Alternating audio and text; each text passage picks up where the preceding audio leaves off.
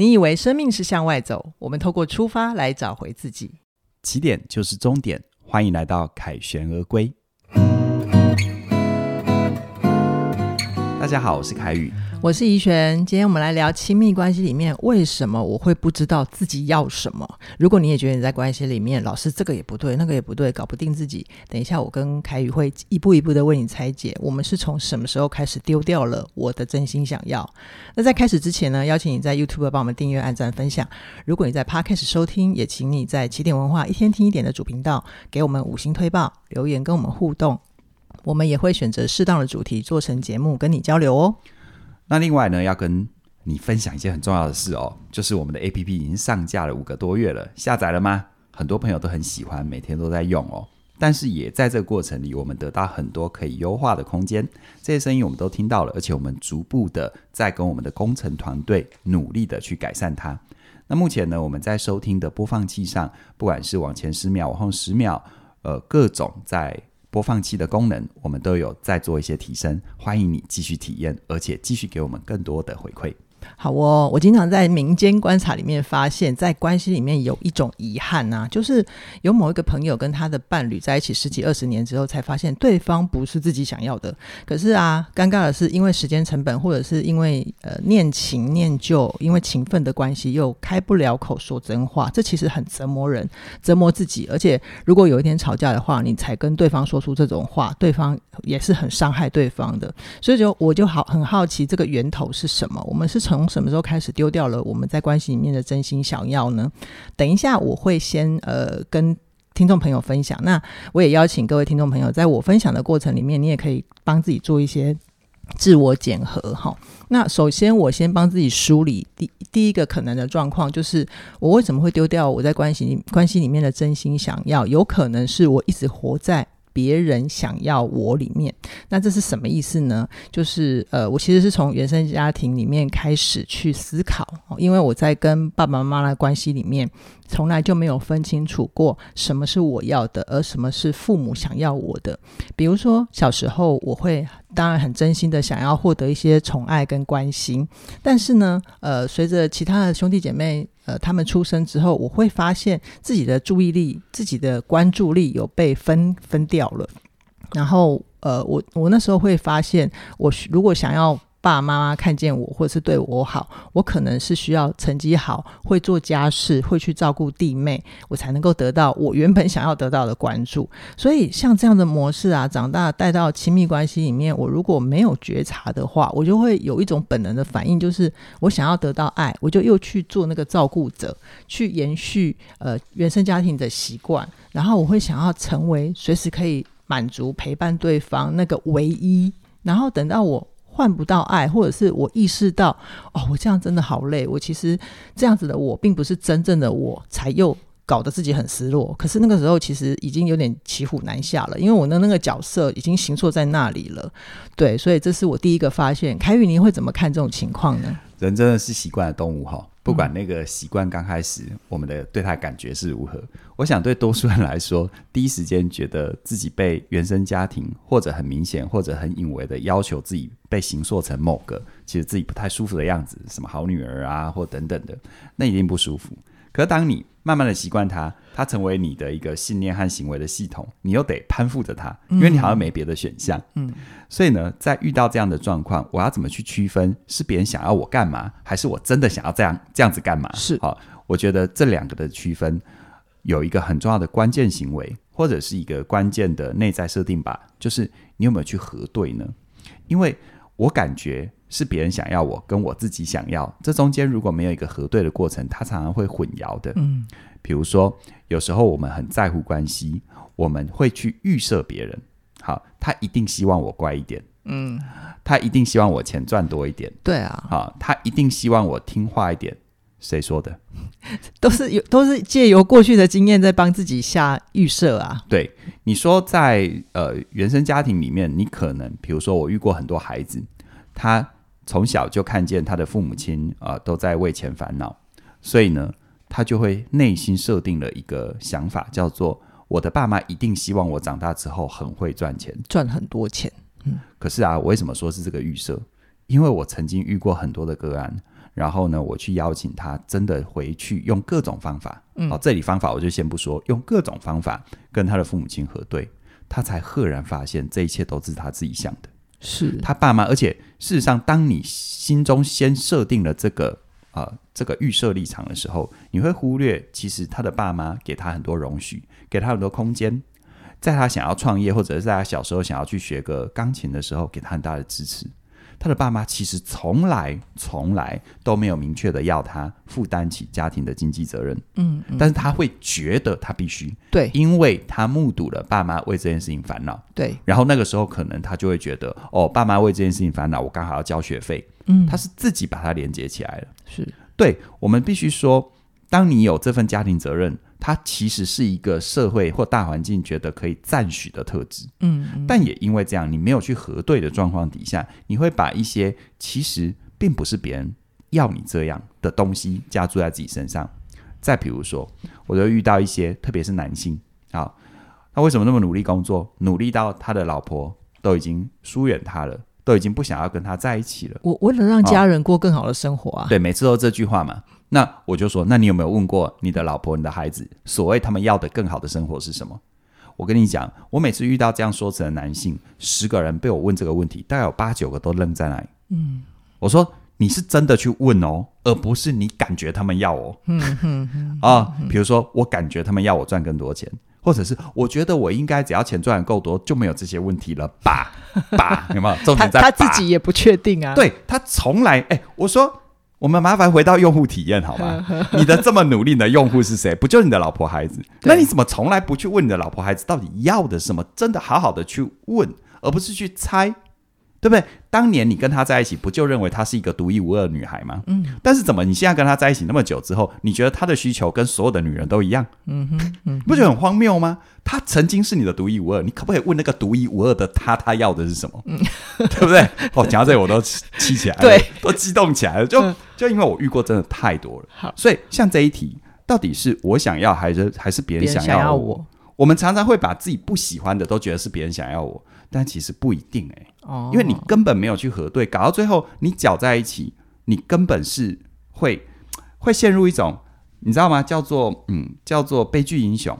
嗯，哦，你觉得你承担了这一切，对，承担了世界一切啊，整个好悲剧，然后有一种英雄的悲壮感。可是世界根本不知道你发生了什么事啊、呃！世界觉得你很好笑，真的、啊、更惨。这这不觉得很好笑吗？就是你一直很努力的去给别人，别人其实没有想要的东西。嗯，你不觉得这是一个很荒谬的剧吗？是。所以，但是现在问题来，为什么很多人都很很不去核对？其实背后是恐惧，嗯，因为我们很害怕去核对可能会造成的争执冲突。或者是我们可能去核对，我们可能会失去自我，被说服。嗯嗯嗯。但是事实上哦，这些都是想象。对，我不知道，我我原本以为这是我们的文化，后来我发现我读了很多各种不同的 case，然后我也接触到各种不同身份背景啊，可能在国外长大的人等等的这些这些朋友，我发现这好像是人性当中一个普遍的现象，因为我们很害怕被拒绝，嗯，我们很害怕呃，这个世界跟我想的不一样。对，但是吊诡就在这里了。你永远不去核对，这世界永远它的真相是如何，你永远不知道。是是，它可能在你觉得很恐怖的地方，真的没那么恐怖。它、嗯、可能在你一直忽略的地方，它其实才是真正的雷。嗯、看清楚了，就不害怕了。嗯哼，你看哦，很多人哦，我们讲一个很实际的，在关系里面的发生。来，两个人在一起建立亲密关系，你觉得要多久才能够好好的谈钱？多久？嗯嗯，三个月吧。你太乐观了，怎么了？我遇过很多人在一起三年甚至三十年都不谈 都不了哦。对，因为钱它涉及了每个人的价值观，嗯，对不对？嗯、我们是不是很害怕？比如说，我讲一个很真实的场景。好，哇，我跟他谈哈，这一餐吃太贵，他会不会觉得我很小气？哎，会耶，是不是啊？或者是我跟他讲，我好想要那个包，他会不会觉得我很铺张浪费啊？对，是不是？是是，会有这种压力。我跟他讲，公司有给我升职的机会，但是要一直加班。哦当我不接，他会不会觉得我很废？哦，但当我接了，他又会不会觉得我怎么选了一个这么累、这么累的工作？对啊，哎，这是不是跟钱有关？是。这我问你，多少时候我们根本不谈，自己先做决定。然后到最后再看有什么雷，有什么洞，自己再去补。嗯嗯，对啊。所以，但反过来想哦，如果你们真的想要好好在一起，是不是迟早要谈这件事？是啊。你一直不谈，对对啊。我我遇过很多人很天真，我只要赚的够多就可以一直不谈。嗯、错了，我告诉你，赚的多才要谈。嗯嗯，赚的多才要谈。你知道赚的多哈？你你那你那一块饼那么大。哼，好，你不谈，他会不会心里想说，你赚那么多，你一直不跟我谈，你是想要在外面干嘛吗？哦，就是我们假设自己赚的多就会怎样，其实对方也有他的预设，他会有他的害怕，嗯嗯，他有他的害怕，而且如果对方二百五啊，你赚的够多，我就可以一直花的更多，你久而久之，你看他的眼神会不会变呢？会会生厌呐。对，你到底是爱我还是爱一个提款机？嗯嗯，永远不要挑战人性。好，所以我为什么说哦，其实也要去核对。其实谈钱意味着什么？意味着彼此的价值观，也意味着你看哦，如果你真的跟他谈钱，你想要稍微缩减花费，有可能怎么样？有可能你不谈不知道，一谈他才发现他很能谈，而且他其实心里也一直觉得不想要让你花，嗯、但是他又害怕跟你讲这件事，好像在说我他看不起你。嗯嗯，对，你以为你小气，但他以为、哦、他以为他会他会伤了你的自尊，他会伤你的自尊，对。就常常以为来以为去嘛，嗯嗯、甚至于搞不好他也不觉得每一餐都要吃大餐，他也吃的快要 快要脂肪肝了啊，哦，对不对？对，他也想消费降级啊。所以核对真的好重要、哦。对，然后再来，如果你真的谈了，发现了吗？哇，他他妈的，他真的呃，对不起，他他他真的觉得你很小气。嗯，那我说实在话，你要问自己，你想你喜不喜欢这样？这就是一个，你难道你难道喜欢被一直当提款机吗？如果你不喜欢，嗯、那也正好核对清楚了。对，它就是一个很关键的价值观对标了。对，嗯、因为你想想看，他不把你的钱当钱，他就意味着他不会对你任何的努力产生珍惜跟尊重。是是，那就意味着你们在关系之间，你的所有的努力不只是钱的努力，嗯，他都不会珍惜跟尊重。真的，你要问自己，你想要跟这样的人在一起吗？嗯，其实核对会带来自由哦。嗯，如果不核对，你在面对这关系里面的所有的挑战，就像绝望的考试。嗯，你会很明显的知道哪里不对了，因为吵架了，因为各种是。但是事实上，你也完全不知道自己做对了什么。嗯，叫做错了一定扣分，但对了也不会加分。哇，真的好绝望哦，很可怕啊。是，但你看啊，我们是不是又渴望亲密？嗯嗯，但又一直在绝望的考试。所以为什么人家说啊，问世间情是何物？嗯，对不对？下一句是什么？只叫人生死相许。但问题是不是那么不是情这件事那么难？是我们从来不去跟。价值观这件事，嗯、钱啊，或者是甚至有些是性啊，嗯、你完全不跟这件事直球对决，嗯、然后都用猜的，嗯嗯、都用猜，就是别人以为我，嗯对不对？哎、嗯，刚刚说的什么？开头什么？就是叫做别人想要，想要我，就一直在这里啊，嗯、这要核对的。好，对好，这是第一个啊，大家记得，如果你也有觉得自己好像在呃关系里面不知道要什么，嗯、是一直活在一个别人想要我的状态，记得解法就是去核对，嗯、就这么简单。好，再来第二个状态，第二个状态就是我可能有活在我应该里面。嗯、那这个我应该其实它会比较跟社会环境有关，是因为其实家庭它都是社会的延伸。哎、嗯。嗯，家庭是社会的延伸吗？还是社会是家庭的延伸？都有，哦、都有。因为，因为，因为家庭是社会的延伸，家庭里面除了双方之外，有各自的原生家庭，是，所以跟社会的很多现象，它是理念、价值观是交织的，对，它是交织的，哦、对。而而这个这而这个呃社会是家庭延伸，就是社会是有很多不同家庭组成的。嗯嗯，好，简单讲就是爸爸妈妈很多观念来自于社会。嗯，比如说在我身上发生的就是到底要不要结婚这件事情，就是父母跟社会都会让我觉得我应该要结婚。哈，特别是我生命里面有一个有。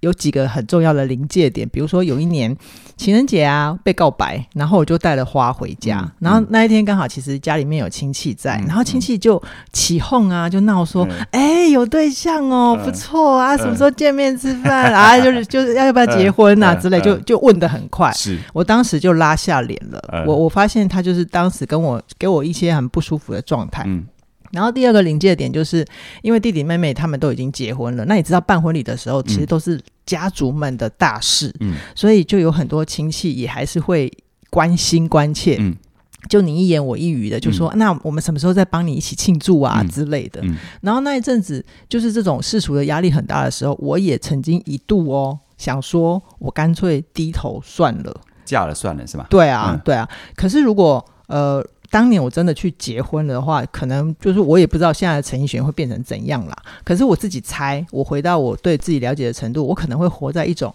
女人应该怎样，妻子应该怎样，妈妈应该怎样的过程里面哈，然后我我我因为没有没有机会去厘清自己真正的想要，所以我回到关系里面，我就会觉得你这样做也不对，那样做也不对。所以就会搞得身边人跟身边的关系都乌烟瘴气的哦，就吃这个也痒，吃那个也痒。对啊，对啊。所以如果听众朋友也有这样的困扰的话，嗯、凯宇会怎么看这件事呢？好，这一题就是活在我应该嘛。对，而这份我应该就是社会价值观的默许或默认值。嗯，对吧？女人就要结婚啊，妈妈就应该怎样，女儿就应该怎样。对。我自己啊，身为男性也有啊，嗯，男人就应该要有事业，嗯，男儿有泪不轻弹，嗯，有没有？嗯，啊，男人婆婆妈妈妈就是示弱，就是娘娘腔，那、哦、娘娘腔这种，其实啊、我觉得每次遇到这种状况，我我自己的解法啊，哦、供大家做参考，嗯、我都会反问自己：如果我不这样会怎样？哦，先问相反边的问题。我还记得哦，我自己人生有十年还蛮低潮的啊，那时候从业务的高峰退下来。然后找不到目标，然后有一种生命无从着力的感觉。那段时间，我尝试跟朋友创业，然后呢，我这个去念研究所等等的。但是呢，其实这些都大家听到的，大家比较少听到的是，那十年其实多数时候我是在家里当家庭主夫的。对，好。但那个时候，其实我产生的一个很大的内在冲突，就是一个黄金年华的男性。啊，好像不应该这样。嗯哼，好，那但是那个时候我常常反问自己：好，如果我没有按照，如果我没有按照社会对于这个年纪的男性的世俗价值，我如果不这么干会怎样？嗯，那你那时候当时的答案是什么？呃，当我那个时候去思考的时候，只有你去思考相反边的，如果不会怎样？那么我们一直比如说年纪到了就是要结婚，一直顺着社会，你一直顺着去想说年纪到了就要结婚，嗯、你自然就会去想。有没有我该怎么结婚？嗯，好，或者是你想的都是，如果你不结婚，别人的眼光。对，但当你自己发自内心的问是“我如果不是我，我如果不”，这时候你才能去看到你选择这样的资源。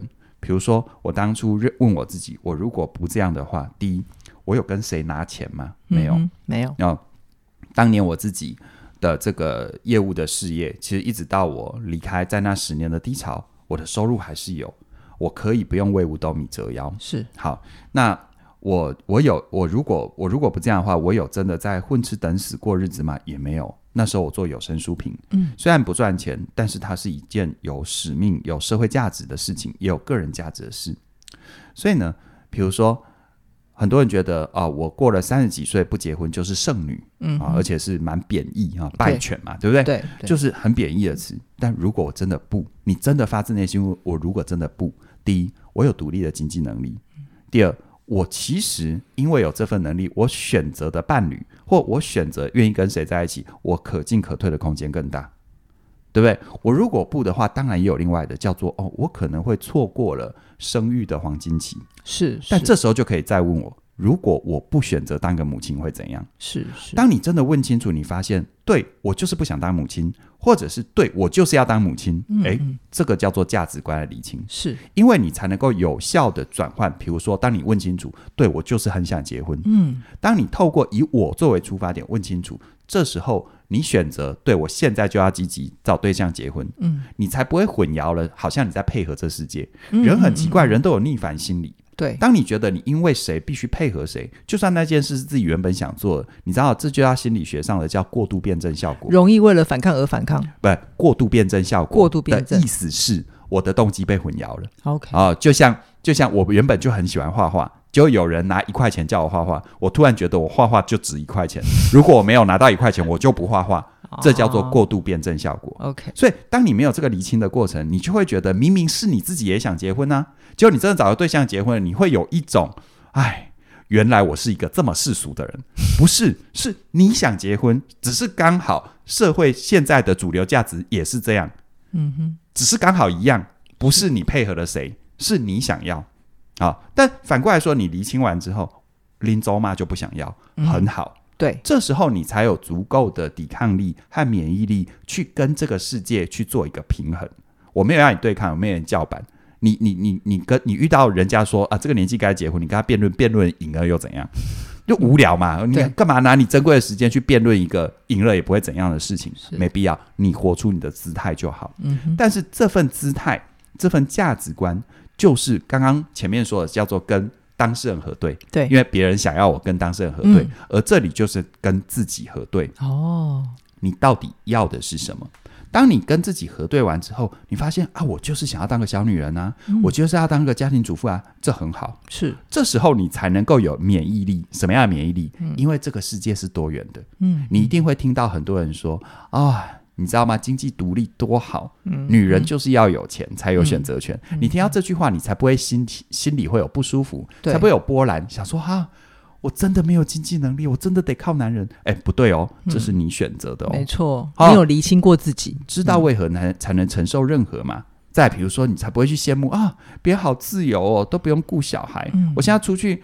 出去出去吃个饭还要准备妈妈包，还要选亲子餐厅，孩子欢有没有？我一顿饭都没办法好好吃，嗯嗯，有没有？你们不是做过一集有没有？炸虾还被别人吃走了，对对，有没有？你才不会因为这件事跟自己过，觉得那样子的自己很可怜。没错没错，你我常常说，你你搞不定这自己的话，那谁来都没有用啊！你不知道自己要的是什么，别人给你什么都不对啊。嗯嗯，其实我不知道大家有没有听出，我这背后有很大的心疼。因为我们都活在这个社会价值，我们真的无法避免被这个社会价值所左右。对，但是我们终其一生，既然你要活在社会里，你又脱离不了社会，那么跟自己核对很重要。永远大家可以说，就像我们起点文化，大家都可以说啊，你做自媒体那个网红多爆炸多厉害，嗯、我们永远也可以去配合。嗯、但当你没有问自己我到底要的是什么，你就会进退失据，动辄得咎。嗯，就是这样子啊。好，所以。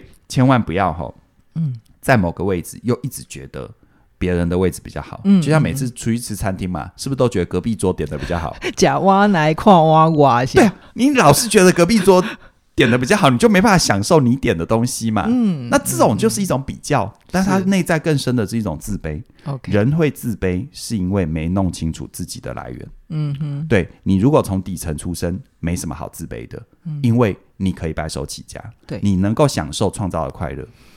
你如果是富二代，也没什么好自卑的。虽然你在事业上你有一个很大的天花板，嗯、但是你也有很多选择的空间，嗯、就看你怎么定义。如果你没有厘清清楚，你一直想一个富二代，如果成了叫做应该，败了就要败家子。嗯、你每天扛着这个帽子，你要怎么过日子呢？嗯、就像我自己白手起家，我一直觉得。哦，别人出身比较好，我很努力才够到的东西是别人的日常生活，我永远活在这份自卑里，我就永远不会为自己感觉骄傲。嗯嗯，而这样的人要怎么建立亲密关系呢？好哦，对啊、好，很重要的提醒哈。嗯、好，对那再来第三种，还有一种就是搞不清楚自己想要，就是我只是一直无意识的在关系里面传递一些我说不出来的讯息哈。这是其实这个原因啊比较深沉一点，是我真的自己接触心理学之后才懂的。那这个里面的内容。是什么呢？就是它其实是延续父母想要我跟社会的我应该这些价值，让我没有办法好好的靠近过自己。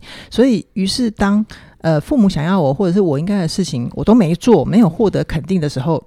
其实我的内在会有失望跟受伤，还有想被看见。可是我做出来的行为就会变成是跟内心是相反的，我就会想要跟爸妈保持距离，对社会保持冷漠或者是麻木。可是当我又需要有一些人际连接的时候，我又会用以前的模式去想要照顾人，去想要贡献，去让对方而获得关注，去来关注我或者是跟我连接。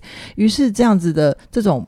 无意识的模式，久而久之之后，我其实就不知道，我其实已经把自己当成工具，而且放在一个讨好的位置，去把对方放在一个比我自己还重要的位置。而这样的循环之下，那个不舒服的感觉迟早又会回来。可是我又，如果我没有去意识到这一点，我又会一再的妥协，去用做事情去换爱，所以我的生命就会活成一种，呃，让我不舒服。的状态其实是让我自己舒服更重要的，它基本上就是一种。我讲一下白话文，好，就是你明明知道这样不好，但你用一一直用这样的方式想要得到你想要的，没错。没想透，嗯、没想透这一点，我其实就是让关系卡在死循环里面。对，对，就是很多人哈，就是一直在牺牲奉献，嗯、但他又不想要牺牲奉献，但他除了牺牲奉献之外，又没别的方法，他一直想要透过委屈委屈而得到求全。但他一直都没有办法得到求全，对，但他又没有办法知道继续委屈，对，好，就是这个状况，是是，这个其实还蛮无意识的，就是一种潜意识的惯性的动力，对，好，就像就像就像就像有些叛逆的孩子一样，嗯，有没有？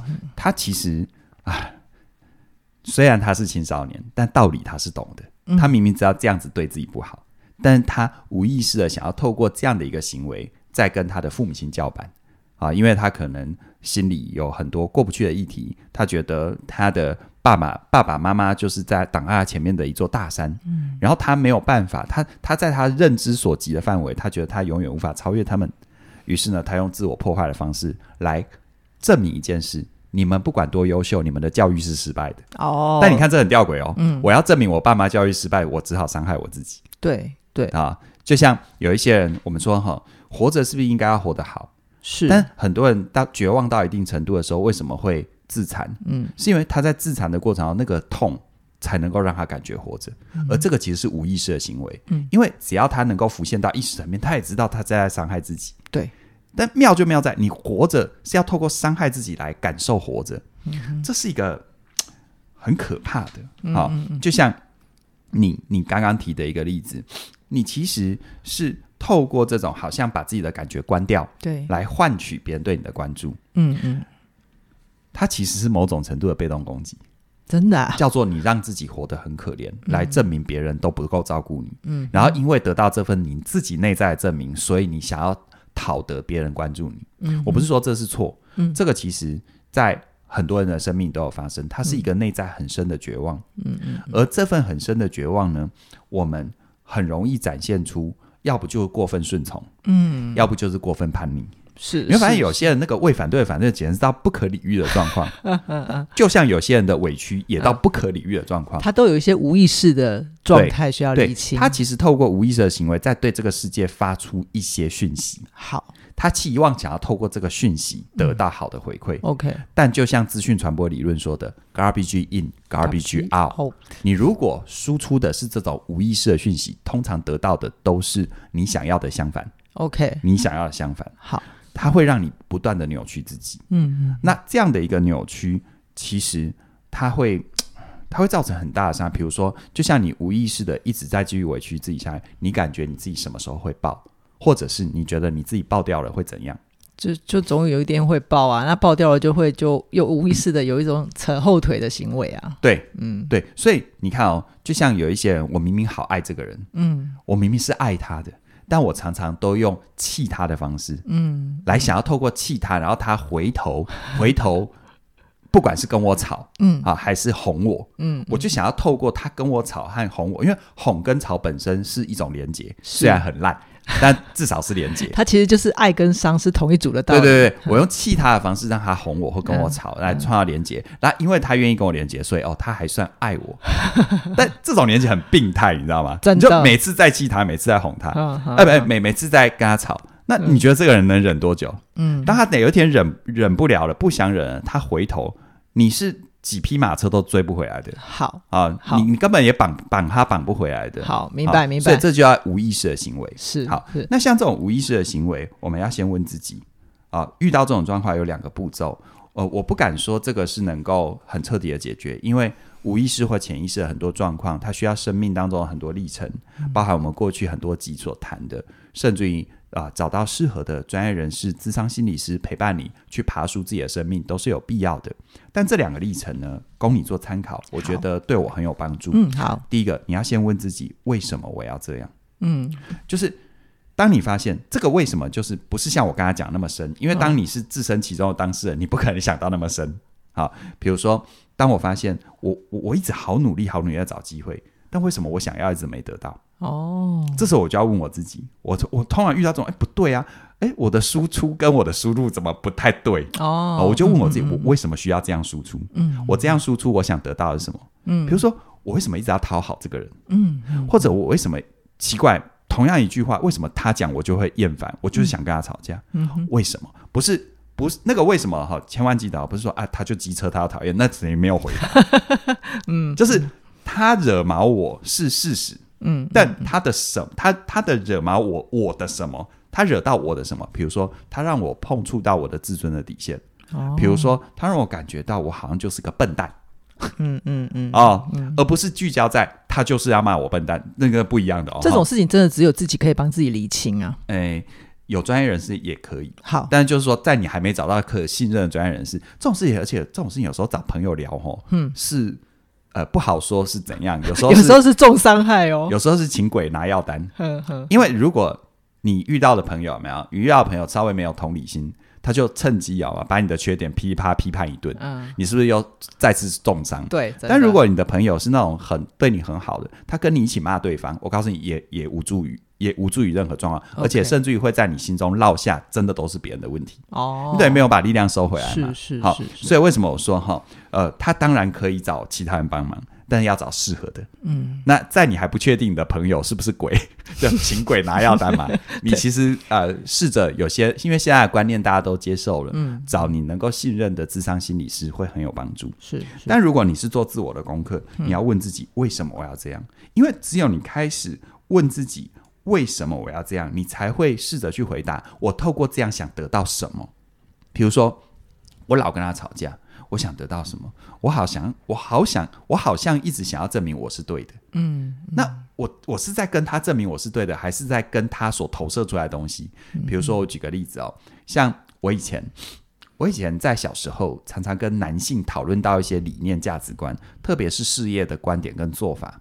认识我够久，就知道我还蛮逆向思考的。嗯，嗯，我总是会想到跟别人不一样，但是又可行的东西。是，但我以前跟男性在讨论这种的时候，我都觉得奇怪，对方只是跟我聊天，为什么我觉得我好像在慢慢的在朝向跟他吵架的路上？真的呀？对，就有一种阿丘巴，你知道吗？嗯嗯，比谁的说的才是对的？我花了好多力气，无数次的自我反思，我到底想干嘛？嗯，他是我朋友，我跟他有什么好吵的？那你到底想干嘛？他又不是我的事业伙伴，吵赢了又怎样？嗯，吵输了又怎样？嗯，那我到底想干嘛？嗯，我还慢慢的一层一层的花很长时间，我才发现，原来我是想要在男性权威的面前，或者在男性特质的面前，证明我也有力量。嗯，而他再往深入看什么？我其实，在跟我心中的父亲叫板呢。嗯哼，啊，我跟我的父亲说，你看你当年啊投资失利，你看你儿子。比你强多了哦、啊！你看你当年做对了什么，做错了什么？你看你儿子完全超越，完全海放你。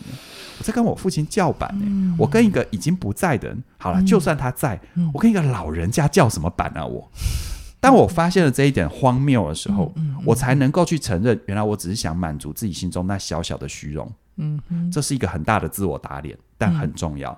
当我这样自我打脸，才能够。进入第二个步骤，叫做我到底要怎么做、怎么想，才可以得到我想要的好处？嗯，那份叫板的背后，其实是来自于自我的不自信。而这接下来，我就问我自己：我如果想要，我我如果真的是对自己有信心，我我可以怎么做？我反而当别人跟我意见不一样，我还是会试着表达我的想法。如果对方不接受，我就说：哎，那只是我的想法。有没有？或者哎，拍谁好？这这笔节改来吐槽啊？呃，做我的想法嘛。嗯、啊，如果我们有合作交集，我们再看怎么磨。是，是甚至有时候会自嘲啊，说啊，这个这个成孤陋寡闻啊，在夜郎自大，野人献曝，有没有？你要你要上中文课了吗？呃、对之类的，有没有？反正自己去查那些成语什么意思，就这样。但这样子，我觉得好处是什么？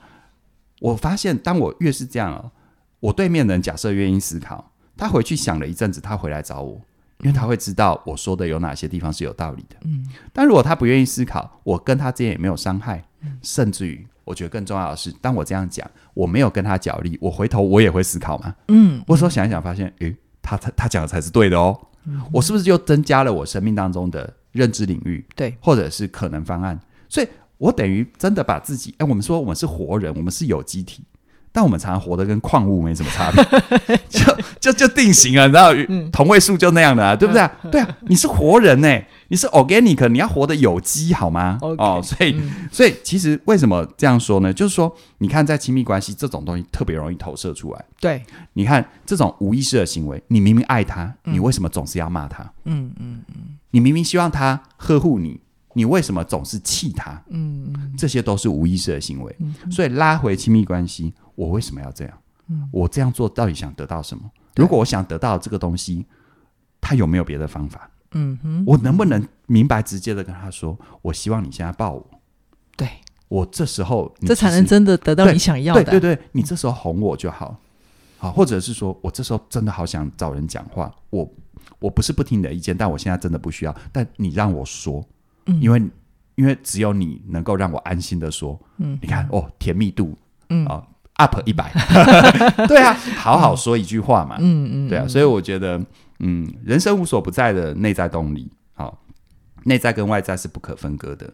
但是啊、呃，不管在关系，其实你跟关系的和好，就其实是是反映了你跟自我的和好。Okay. 同样的，你只要跟自己和好，如果你需要关系，你渴望关系，你才能够跟别人和好。好，嗯、我想会收听我们节目的听众，一定都对于自我成长的议题是很有兴趣的，不管在各方面。嗯、那我自己在这条路上走了蛮多年的，嗯、我一直都觉得认识自己，你才能够真的靠近自己啦。嗯、然后关键就在于像我们今天主题讲的各种厘清，你真正靠近自己，你才能活出你喜欢的自己，甚至是经营出你想要的好关系嘛。哈，就是让很多的无意识变成有意识，然后这一切澄清的源头，其实起点文化有一系列的课程可以陪伴你。比如说嘉玲老师的“好好在一起，好好说再见”，就是你告你可以告别那个旧的自我，用一个新的自我活出来，其实也是一件很好的事情。还有成为你想要的改变，你怎么样呃设计自己的生活、自己的生命，让你一步一步朝向你更喜欢的那个自己。然后透过学习，你会知道自己在关系里面要什么，其实就是你生命里面最划算的投资哦。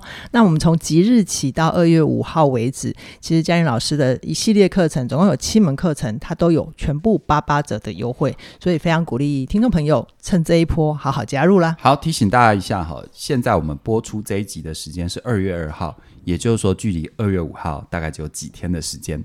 那这一次呢？呃，嘉玲老师他推出的课程当中，除了我们说跟关系取向之外，其实包含一些自我成长的修炼，像是成为你想要的改变。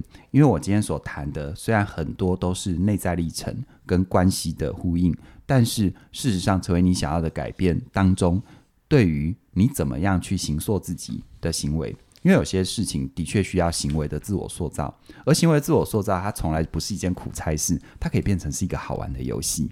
那更不要说嘉玲老师其他的课，因为我一路以来，呃，嘉玲是起点文化的内容总监啊，但是呃，因为我是 CEO，所以每次他做课程的时候，我某种程度上就是协助他的内容总监，所以在那个创作的过程，我真的可以很很很开心的跟大家说，嘉玲老师在每一段每一每一门课程当中的那份用心，那份生命的真实呈现，都很值得你细细的体验。